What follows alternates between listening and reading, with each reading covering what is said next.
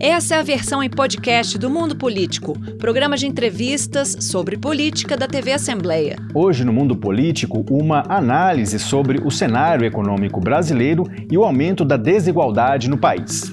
Números sobre a pobreza no Brasil têm alcançado níveis recordes frequentes. Pesquisas apontam que a economia é a principal preocupação dos eleitores brasileiros e que a situação econômica do país pode definir o resultado das urnas nas eleições deste ano. Como o país chegou a esse cenário?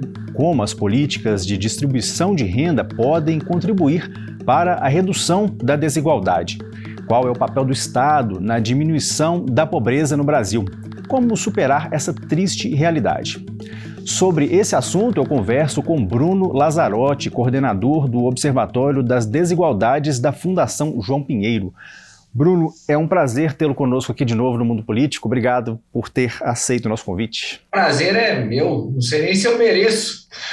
Merece muito, você engrandece muito aqui o nosso espaço. Ô Bruno, é, vou começar falando sobre essa questão do ano eleitoral. Né? Se a gente tem pesquisas é. e mais pesquisas sendo divulgadas semanalmente, e para além das intenções de voto né, que a gente observa nesses levantamentos, algumas dessas pesquisas elas mostram exatamente isso que eu falava inicialmente, né, que a economia pode ser um motivador central da, do voto em 2022. É, que elementos que você acha que explicam essa tendência mostrada pelos institutos? São principalmente três, é, é, Heitor. Uhum.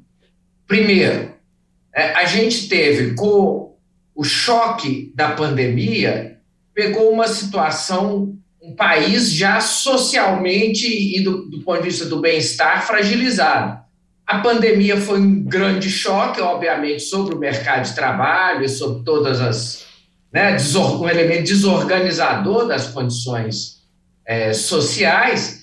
E quando você começa a retornar a gente retorna o mercado de trabalho em termos do volume, então, o volume de trabalho né, e a taxa de desocupação ela vem se reduzindo. No entanto, é um mercado de trabalho onde todas as ocupações, criadas, é, os postos de trabalho criados, são majoritariamente postos muito precários, com alto grau de informalidade e remunerações muito baixas. O rendimento do trabalho vem caindo sistematicamente, uhum. é, apesar da recuperação no volume. Uhum. Ao mesmo tempo, a gente tem é, uma inflação alta e essa inflação, a inflação ela sempre prejudica os mais pobres. Inflações uhum. altas geralmente prejudicam os mais pobres, que são aqueles que têm menos mecanismos para se proteger da corrosão do, do valor do, do dinheiro. Mas nesse caso é ainda mais grave porque a inflação ela se concentrou em itens que constituem a maioria do consumo dos mais pobres, uhum. como alimentos, é, energia elétrica, gás de cozinha, é, entre outros. Se a gente soma a isso desmantelamento da, das principais políticas é, sociais e de proteção social que vem acontecendo já há algum tempo, né? pelo menos desde a chamada PEC do teto de gastos, uhum. e mais recentemente, agressivamente, é, é, essa, esse desmantelamento sendo agressivamente feito pelo governo federal, a gente chega a esse quadro trágico que a gente tem visto do ponto de vista social, né, não só com o aumento da pobreza monetária, mas mais grave ainda, um aumento daquelas condições, um aumento da, digamos assim, da insegurança uhum. naquelas condições mais básicas de vida, como alimentação, moradia e tantos outros.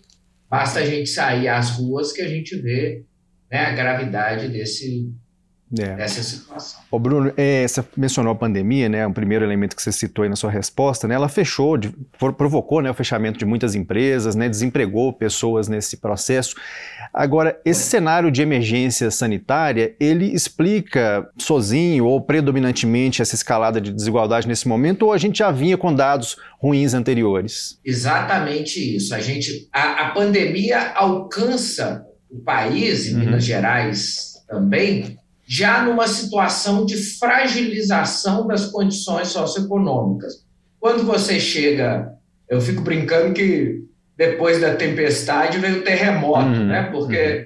de, é, desde a crise é, de 2015 e 2016, você tem uma combinação de recessão econômica primeiro, depois uma estagnação econômica, ao mesmo tempo em que você teve um ajuste fiscal de natureza é, procíclica ou recessiva, ou seja, muito centrado nos gastos, e especialmente nos gastos sociais e nos investimentos, uhum.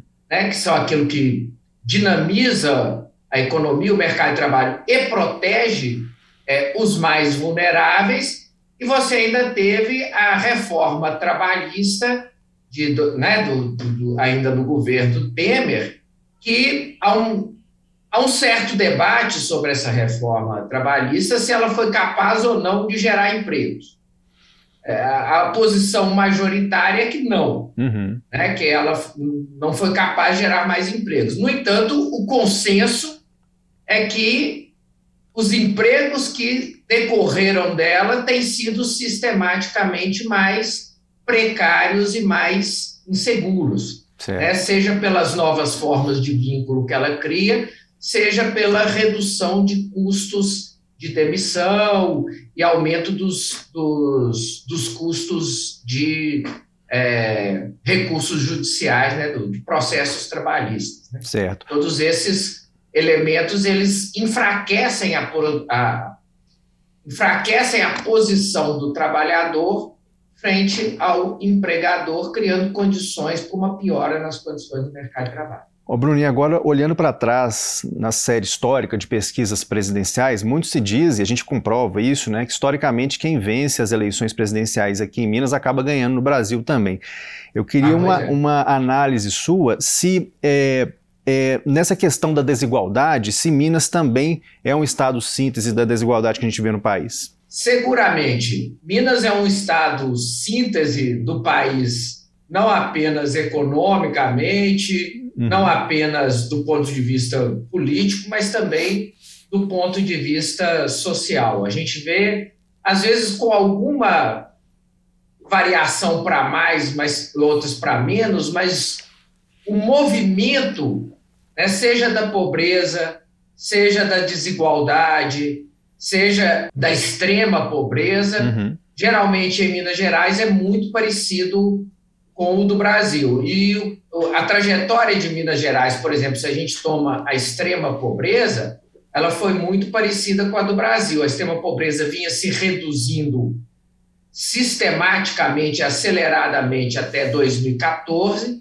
Ela tem um grande aumento entre 2015 e 2016, e aí começa a andar de lado, vamos dizer assim, né? Uhum, uhum. A renda e se recuperando lentamente até 2018 ali, e aí você tem a, a pandemia que gera um movimento estranho, uhum. na verdade, porque se a gente pensa as bases da renda e do bem-estar, por exemplo, mercado de trabalho e aposentadorias, pensões e tal, isso tudo sofre um enorme choque com a pandemia. Uhum. No entanto, a vigência do auxílio emergencial, naquele valor que foi imposto, não sei se você se lembra, né, o governo federal tinha proposto 200 reais de auxílio emergencial apenas. Uhum. O Congresso aumentou para 600, podendo chegar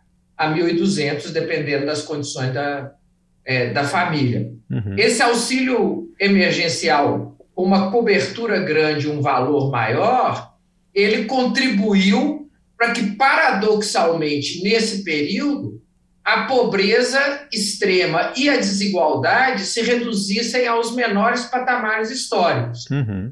Só que, justamente como as bases mais permanentes da renda estavam sendo corroídas ali pela né, perda de postos de trabalho, perda do valor das aposentadorias e por aí afora, quando o auxílio emergencial é retirado, né, você destampa a, a, a panela né, da, das muito graves condições sociais e a gente termina, é, ou melhor, a gente inicia é, 2021 já com uma taxa de extrema pobreza próxima de 10 anos anteriores, próximo de 2012, 2011, ali, né? um, um retrocesso tremendo em uma conquista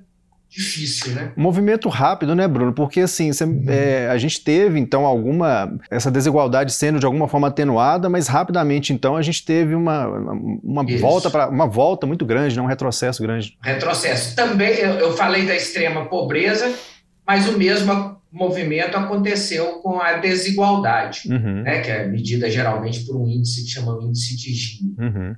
É, ele retorna a patamares muito altos.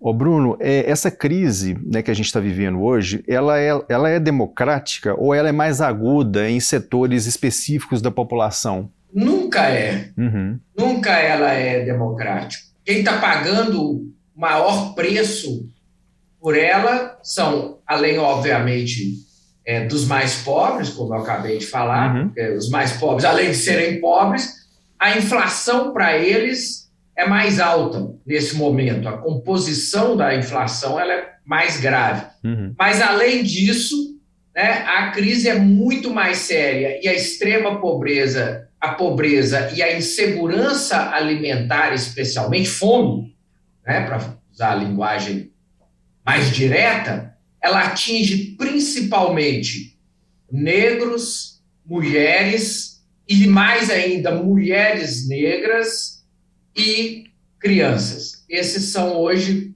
os grupos mais vulneráveis é, no Brasil e em Minas Gerais. Às vezes tudo, são mais tudo... afetados pelas piores condições de trabalho, pelas piores é, condições é, de renda uhum. e mais afetados pela insegurança alimentar, na, principalmente na sua forma mais severa, que é a fome propriamente. Às vezes tudo isso dentro de uma mesma casa, né, Bruno? Dentro de uma mesma família. Geralmente tudo isso dentro de uma mesma. É. Ô Bruno, a gente teve a, a, criação do auxílio emergencial, como você lembrou, né? Foi meio que arrancado né, do, do, do governo, porque queria pagar Isso. um valor até muito menor do que, do que na verdade, foi aplicado. E a gente teve também nesse caminho a criação né, do Auxílio Brasil, com a proposta de substituir o Bolsa Família, até como forma de criar uma nova identidade para o governo Bolsonaro e encerrando uma marca que era muito vinculada aos governos petistas, que é exatamente do Bolsa Família. O Auxílio Isso. Brasil, ele substitui o Bolsa Família a contento nessa perspectiva de combater as desigualdades? De maneira nenhuma. O, o Auxílio Brasil ele é uma combinação estranha, vamos uhum. dizer assim, de um tanto de elementos penduricalhos, ele é, é, tem um nível de improvisação, ele começa com um valor é, mais baixo. assim, é, é, preciso dizer duas coisas, uhum. É, Eduardo. Uma das coisas importantes do Bolsa Família e do seu sucesso foi, primeiro, o seu desenho, né? um desenho, vamos chamar assim, redondo, simples, sucinto. Né? Em segundo lugar, a sua estabilidade, segurança e previsibilidade, ou seja, o importante para uma família não é só somente para as famílias mais vulneráveis, elas geralmente têm uma grande volatilidade da renda. Uhum. Ou seja, hoje ela ganha um tanto, amanhã ela não sabe quanto vai ganhar e tal, não é isso? Então, a, o fato dela ter, dela receber aquele valor e aquilo ser previsível para ela, é, amplia o horizonte temporal da sua vida econômica, da sua vida financeira. Uhum. Né? Então, essa segurança era muito importante. E, em terceiro lugar, o fato do Bolsa Família não ser um, um, um, um tiro. Não existe bala de prata nem contra a pobreza, nem contra a desigualdade. ele fazia parte de um sistema de proteção social, que uhum. vinha o, o SUAS, né, o Sistema Único de Assistência Social, junto, a, a valorização do, é, do salário mínimo junto, uhum. né, vários elementos que compunham um, digamos assim, um sistema de proteção social. Certo. Quando você tem o Auxílio Brasil, ele foi aprovado sem ninguém saber quanto que seria. Uhum. Depois ele um valor. Aí aumentou o valor, né, mas só havia previsão desse, é, de recursos para esse valor mais alto até o fim do ano. Uhum. Agora, no desespero eleitoral, o presidente resolveu é, aumentar o aumento para 600 é, reais, mas também só até o fim do ano. Isso, além de ser extremamente desrespeitoso e ser muito evidente que você está é, é, oportunisticamente uhum. lidando com as chances e as condições mínimas de vida de uma grande parcela da população que já tem sido marginalizada e violentada nos seus direitos historicamente, né, isso torna muito inefetiva o sistema, porque ao mesmo tempo, não sei se você viu a reportagem que saiu essa semana, se não me engano, na Folha de São Paulo, mostrando que ao mesmo tempo que você quer turbinar esse até o fim do ano só, Sim. Né, só até a eleição, uhum. o Auxílio Brasil, você praticamente zerou vários outros programas é, sociais. Ao mesmo tempo, né, a, a, pessoa recebe 600 agora, não sabe se até o fim do ano vai continuar recebendo 600 ou 400, não sabe o que vai acontecer no ano que vem, no momento em que, além de tudo, você tem uma inflação né, que, é, é, e é uma inflação de alimentos que né, corrói a, a, a a capacidade de compra até mesmo desse valor adicional. Então, é, um, é uma mistura de improvisação, uhum. oportunismo e, e, desrespeito com os mais pobres que assim acaba evidenciando né, o, o, o caráter um tanto descomprometido e principalmente a falta de uma estratégia consistente, uhum. seja de redução da desigualdade, seja de enfrentamento à pobreza. Ô, Bruno, é um, um é. desastre sobre uma construção histórica de cidadania social uhum. que vinha se dando inicialmente, né, desde a da Constituição de 88, né, você tem ali um pacto social que foi se fortalecendo aos trancos e barrancos, uhum. com idas e vindas desde então, né, foi aprofundado na sua dimensão não contributiva ali durante os governos é, petistas, né, com uhum. o Sistema Único de Assistência Social, é, o Bolsa Família, né, o, o MEI, né, e, e, e a própria valorização do salário mínimo, e agora né, vem sendo nos últimos anos, primeiro esvaziado, uhum. e depois muito diretamente atacado e predado né, é, é, oportunisticamente. Ô Bruno, eu ia até te perguntar, né, a, a PEC eleitoral, né, esse, esse, aumento do Auxílio Brasil e outros auxílios que estão sendo criados, até uma pergunta que eu tinha preparado para você, inclusive para saber se essa proposta ela consegue fazer frente ao cenário de desigualdades. Pela sua resposta, pelo seu comentário, eu já vi que não, não é capaz de fazer frente então a esse problema. E eu, agora avançando... Claro que diferença faz, né? Uhum. Alguém que não tem renda nenhuma passar a ganhar ou que ganhava 400 para passar a ganhar uhum. 600 momentaneamente, momentaneamente. É, faz diferença, sim. não é irrelevante. Sim, sim. É, mas é, não expressa uma estratégia consistente de enfrentamento, não expressa um compromisso com o enfrentamento, seja da pobreza, seja da desigualdade, seja da fome. Expressa isso aí que você chamou, né? Interesses outros, né? Uma situação de emergência eleitoral, digamos assim, do presidente. Agora, avançando ainda nessa temática, Bruno, nesse assunto, pelos, pelos dados né, que você acompanha, pelo monitoramento que vocês sempre estão fazendo, é, você considera que há lastro para esse aumento de auxílios ou esse próximo governante, seja ele quem for que vá assumir o governo, seja o próprio presidente Bolsonaro reeleito ou outro candidato, é, pode enfrentar um desajuste nas contas públicas a partir desse, desse auxílio, dessa majoração do auxílio? Eu acho que vai enfrentar um desajuste não só nas contas públicas, né? A gente está enfrentando.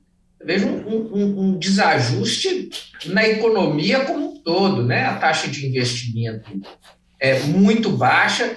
Você vê o pacto federativo, né? Para é, reduzir ali 50 centavos, um real no combustível, você detonou as fontes de financiamento dos estados e principalmente de políticas sociais muito centrais, como é, saúde é, e educação. Como eu disse, o rendimento do trabalho, ele vem, o rendimento médio do trabalho vem caindo, apesar do volume é, ter aumentado. Né? A gente tem, então, é, é uma situação muito, muito difícil do ponto de vista, me parece, das contas públicas, mas do ponto de vista de uma desorganização da gestão pública, da economia e do bem-estar social é, de maneira geral. Vai ser, vai ser moleza botar ordem na casa. Não. Você mencionou aí também, né, Bruno, essa questão da redução vinda de Brasília do, do ICMS, né, que é a principal é. fonte de receita dos estados. É, Há prejuízos, então, pelo que a gente está vendo, né, já contratados, então, para os serviços públicos, e, e, é interessante também que tem perdas para os municípios também, né? Para os municípios. Uma parte disso é né, transferida do Estado é, para os municípios. Então, é, por, de várias maneiras, inclusive pelo Fundeb, né, que o CMS constitui. E falando também sobre Fundeb, esse... Que é o fundo de né, o, o, fundo que financia e equaliza é, a educação nos estados do Brasil. Pois é, a gente então, tem... Seguramente são prejuízos generalizados, sempre. O, o, principal é que isso não é uma reforma tributária uhum. ou uma proposta de estrutura e de pacto federativo.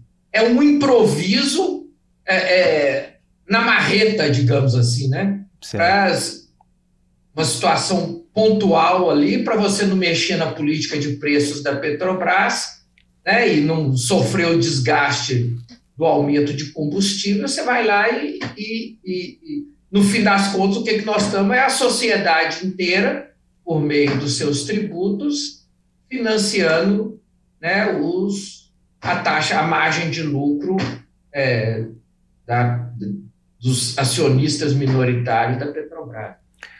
Pois é, Bruno, de um lado, né, a gente tem aí uma conjuntura né, do que você está colocando, de todos os dados que a gente acompanha, noticiário e pesquisas que saem, é uma conjuntura que parece escancarar né, a necessidade de, e até urgência de programas de transferência de renda. Só que, Sim. por outro lado, a gente tem aí governos como o de Minas, ou mesmo o governo federal, na figura aí do Paulo Guedes, que se pautam pelas máximas de liberalismo, Estado mínimo.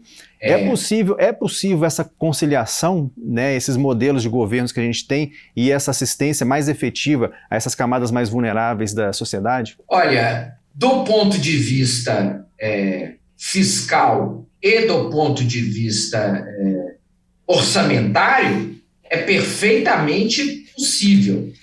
Né? Nós, inclusive, fizemos uma simulação é, para Minas Gerais, lá no observatório.